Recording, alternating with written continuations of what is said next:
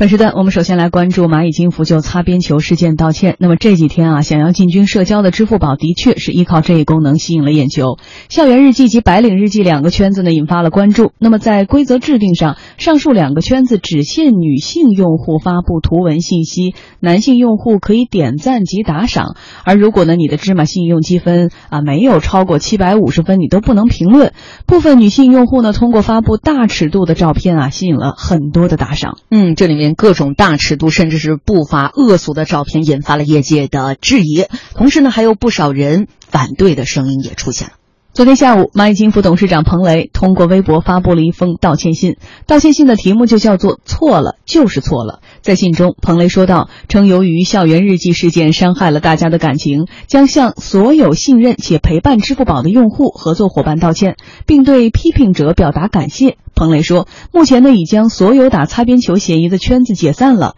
恶意发布突破底线图片的用户将永久封号，并且永久不能注册。不过呢，这封道歉信除了进行了道歉，同时呢，还有对支付宝业务的一些积极评价。有人认为，这样的道歉信也像是一种公关的方式。哈，品牌专家杨希伦认为，这封道歉信并不算是刻意的营销行为。呃，我觉得道歉肯定是一种沟通方式哈。一呢，我我我觉得他这个确实保持了一个及时性啊。作为大公司，我们知道，大公司在品牌管理当中那个风险管理是首要的。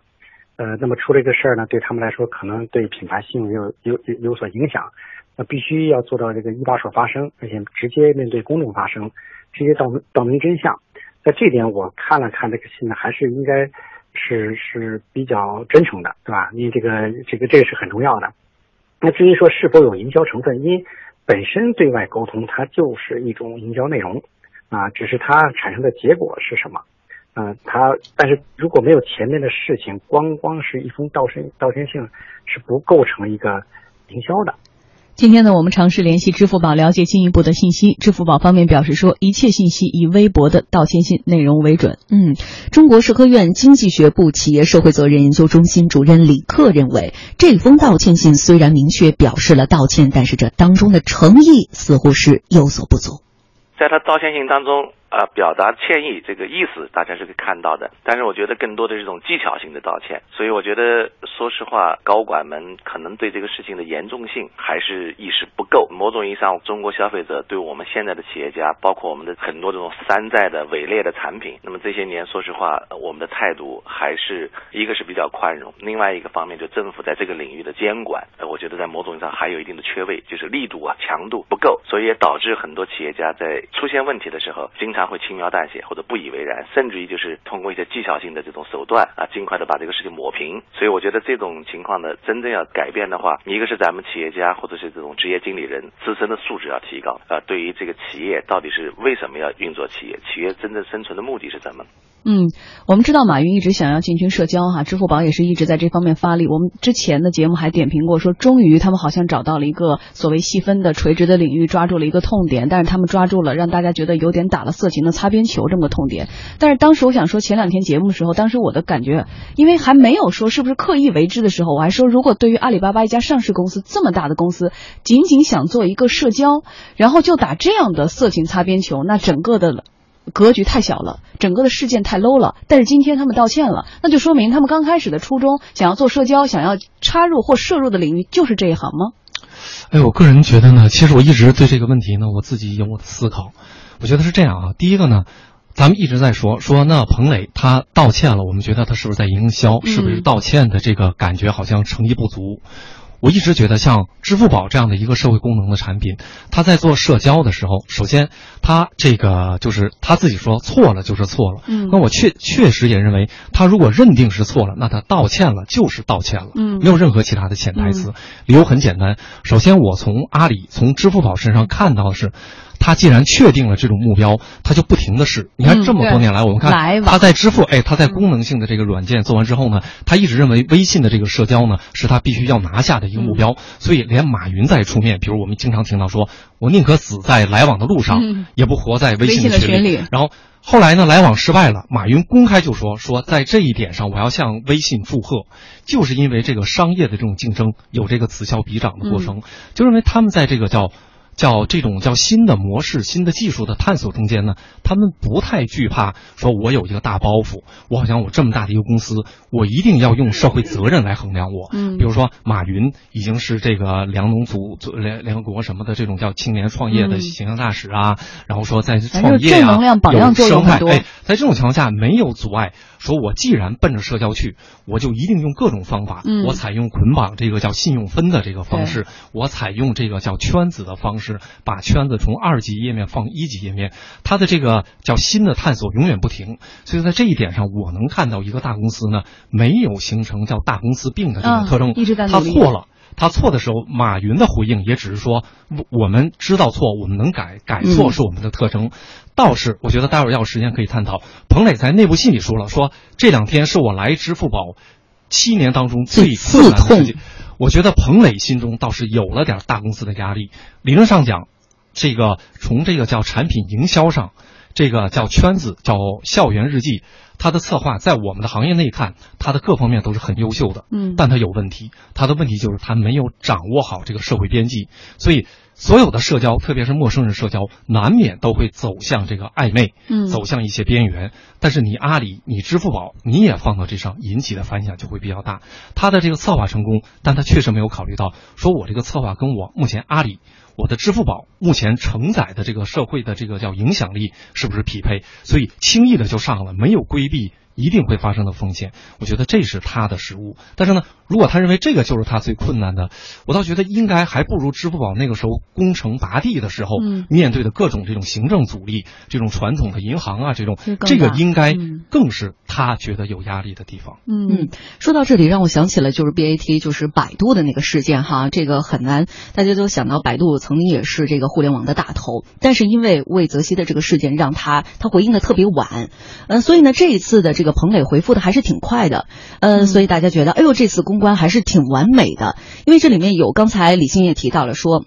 彭磊说，哎，这是一个很难的，而且他用了一个词说刺痛，同时呢，他也。在里面说这个事情圈子的事情本身是一个好事儿，它是对的，只不过在运用的这个过程中，操作的过程当中出现了问题。但我们在这里就想，嗯，就对于阿里来说，刚才其实我们也分析到了一点，就是阿里其实在这个公关方面，它要比很多很多企业做的要是非常的优秀哈。但这一次，我觉得作为阿里来说，它想要涉足社交，但是这个涉足的过程当中出现了这种问题，应该不是那么轻易的就说哦，我可能是没有监管到位。解决了，对，呃，理论上讲呢，他的这个社交一直不成功。就我们现在最流行的这一句话，可能引用起来不太妥，叫社交软件叫始于约那什么什么什么 约什么啊，然后叫胜于炫耀，嗯，然后叫衰于鸡汤，嗯，叫死于电商，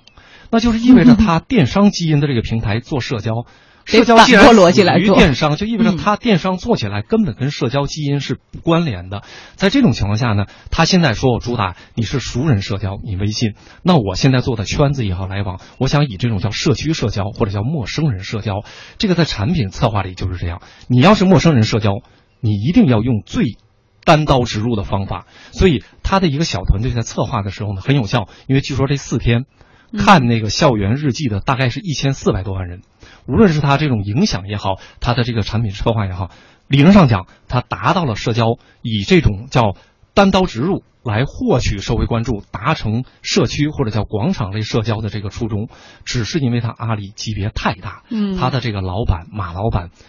这个叫背后的这个光环太光亮，所以呢，出现这件事以后，彭磊肯定紧张，因为一边马老板在上面说的生态的这种宇宙的这种 感觉非常鲜明，一方面下面出现这种发自拍的这个感觉错位。其实他们呃设计的初衷是挺好的，就像接下来可能现在是一个女白领的圈子，还有一个女大学生的圈子嘛，之后可能慢慢的就会有，比如说呃像这种体育呀，呃还有说母婴啊，其实都有，对都会有，然后。你知道吗？我有一个朋友，就是因为他的支付宝还有就是蚂蚁金服上面上传了很漂亮的一个，也是一个主持人上传一个很漂亮的照片，但他其实也不属于。女白领，她是个全职妈妈，她也不属于是这个女大学生，但她不知道为什么，可能以她的蚂蚁信用分，以她的这个照片，就把她拉到了那个女大学生的圈子里面，然后就开始被打赏，然后她就开始被各种人就是所谓社交骚扰，对，就压力很大，说明有一个问题就是是不是上线过于着急了，就是很多的内测是不是也没完成，而且换个角度说，如果只是以注意力营销或者说吸引眼球来说，那是一个掷地有声，现在来看是一个很成功的营销事件，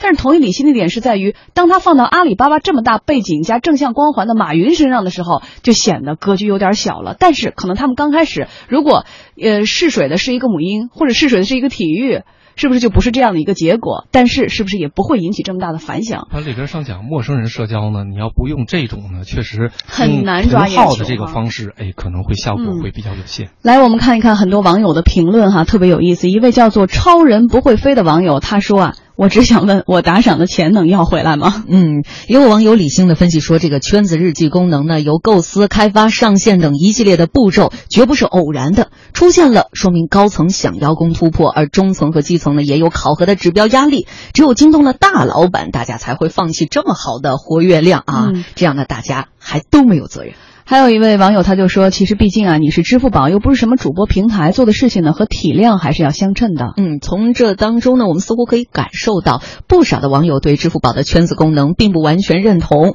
为什么聚集了大量人才的支付宝这次会使出这么一个古怪的招数呢？品牌专家杨希伦认为，这得从品牌营销的战略和战术两个层次来进行分析。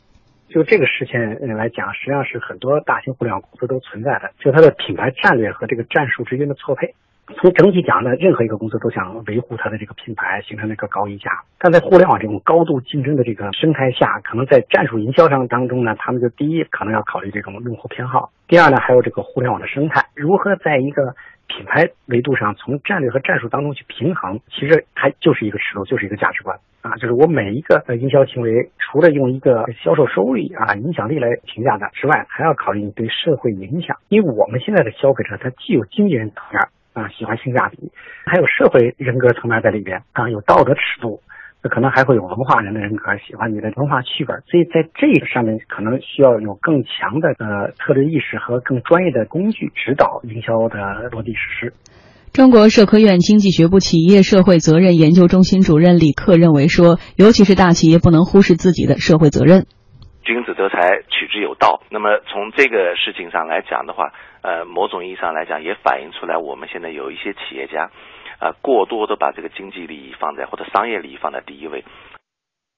好，我们说回到这件事情哈，呃，不要太多的用这个道德的制高点去评判哈，可能很多时候具体上线的这个东西到底怎么样，马云自己本人不一定知道，说实话哈。然后我们说回来到这个事件，其实当初来往没人搭理，然后呢没有这个获客的能力，现在好，这个圈子搭理的人太多了，引爆的点太大了，好像两个极端。有一点这个矫枉过正了。那么，支付宝、阿里接下来还要走社交这条路的决心还有多大？然后接下来怎么走？我个人感觉是这样，现在是有一个机会的，就谁能解决阿里社交的这个突破。谁就能进入到马老板的视野里，这是一定的哈。当年马云为这个来往站台已经到那种地步，最后还是这种颜面无光的退却，这就意味着他首先进展的很不顺利。但是呢，一定要进。这里咱们以前说过原因，就是因为微信以社交往支付切切的很成功，两成的市场被切掉。虽然支付宝还有七成，哎，支付宝他拿他的这个叫电商，他回去切社交完全不成功，一个动静比一个大，但是越来越失败。